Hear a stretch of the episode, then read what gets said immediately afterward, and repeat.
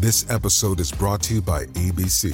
Station 19 is back for its final and hottest season yet. Andy finally becomes captain, and she's going to give it her all to be the best leader the station has ever seen. Will she succeed?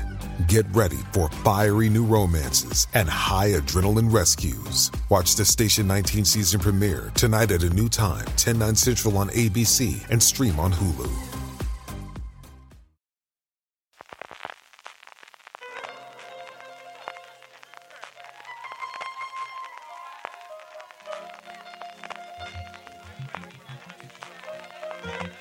Estás escuchando Fuera de Series con CJ Navas.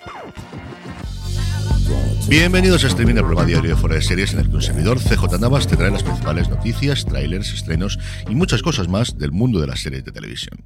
Edición del lunes 24 de abril. Comenzamos la semana y comenzamos pidiendo perdón por nuestra ausencia el pasado jueves y viernes, pero con el Festival Series Nostrum de verdad que fue absolutamente imposible encontrar un hueco ya no para grabar, sino para poder editarlo, sacarlo, en hacer la newsletter. Así que nos tomamos esos dos días de vacaciones, que ahora todo lo pasado, desde luego, teníamos que haberlos anunciado y creo que el año que viene también será igual. Y dicho eso, la verdad es que estoy muy contento. Estoy muy feliz porque yo creo que salió todo perfectamente en Series Nostrum. Tenéis todas las charlas y todas las conferencias disponibles en el canal de YouTube, youtube.com barra fuera de series y la verdad es que pasamos unos días para mí absolutamente inolvidables. El año que viene más y mejor porque ahora lo que nos toca es hablar de actualidad, hablar de todos los estrenos, de todas las cosas que llegan, de los nuevos trailers y antes de ello dar las gracias a nuestro patrocinador que durante toda esta semana es AXN y Three Pines. Y es que mañana 25 de abril AXN estrena en exclusiva y con un doble episodio la serie Three Pines de los productores de The Crown y protagonizada por Alfred Molina. La serie, basada en los libros de la autora canadiense Louise Penny, sigue al inspector jefe Armand Gamache mientras investiga una serie de asesinatos en Three Pines, un pueblo aparentemente idílico en la región rural de Quebec. Muy pronto empezarán a revelarse secretos largamente ocultos, incluidos los propios, a los que deberá enfrentarse Gamache.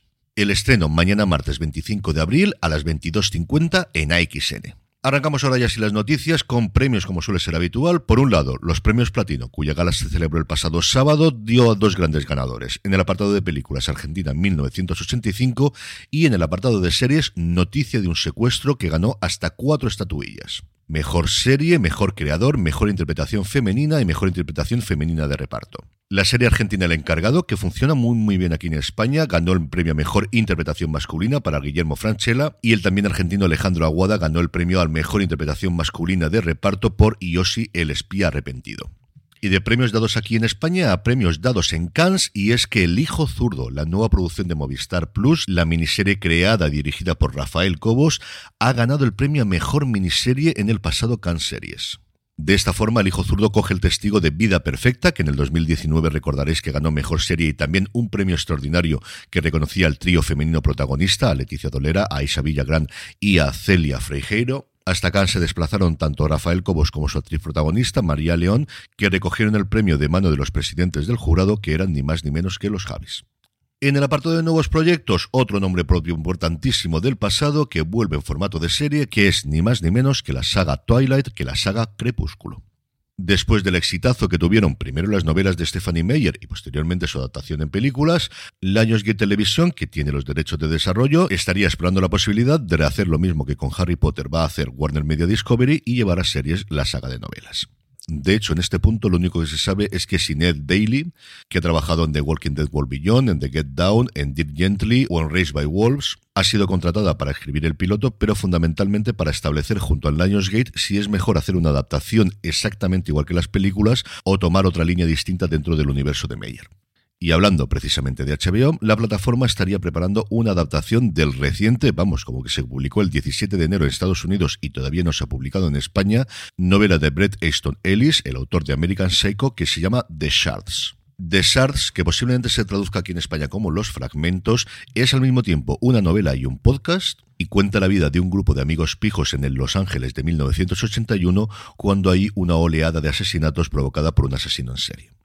En el apartado de fichajes, bueno, más que fichajes, refichaje, y es que Natasha Rowell volvería de Wild Lotus. La actriz, que como recordaréis en la primera temporada hacía de la masajista Belinda Lindsay, que le presentaba ese plan de negocios al personaje de Jennifer Coolidge, volvería así a la franquicia en la tercera temporada, que los últimos rumores apuntan a que se podría rodar en Tailandia.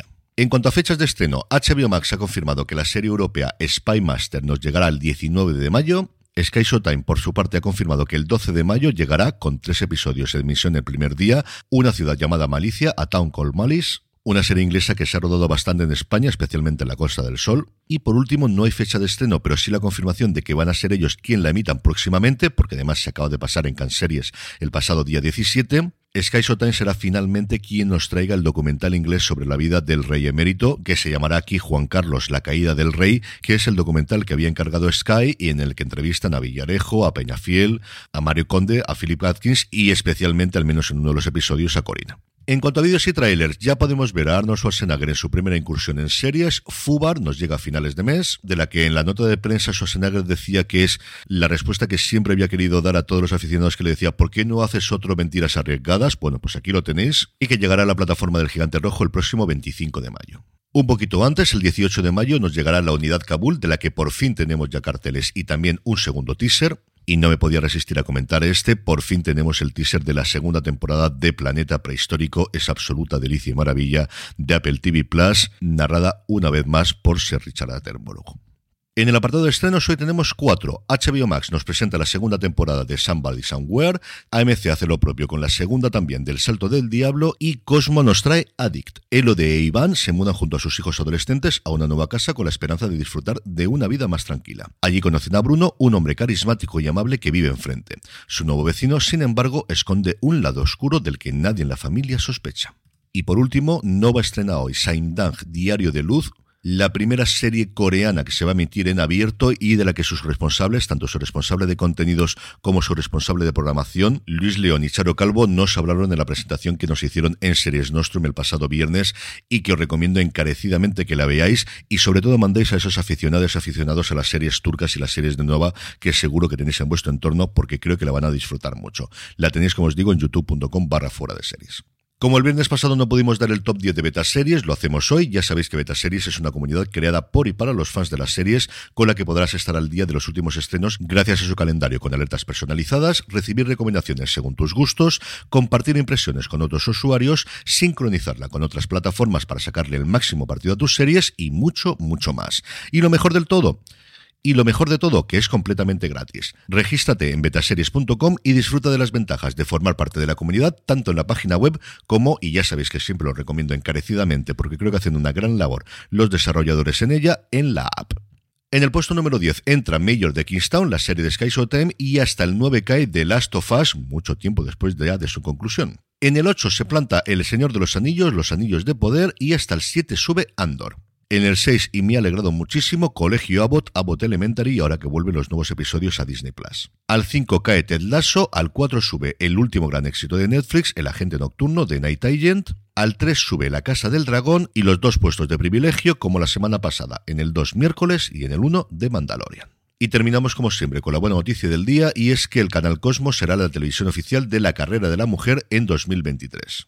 Así lo hicieron este pasado domingo en Valencia, lo harán próximamente en Madrid el 7 de mayo, en Vitoria el próximo 21, en Gijón el 18 de junio y después del verano en Coruña, Sevilla, Zaragoza y Barcelona. Toda la información de cómo participar y las agendas de las próximas carreras la tenéis en carreradelamujer.com. Y con esto, y deseándoos una muy feliz semana, me despido esta mañana. Gracias por estar ahí y recordad, tened muchísimo cuidado y fuera.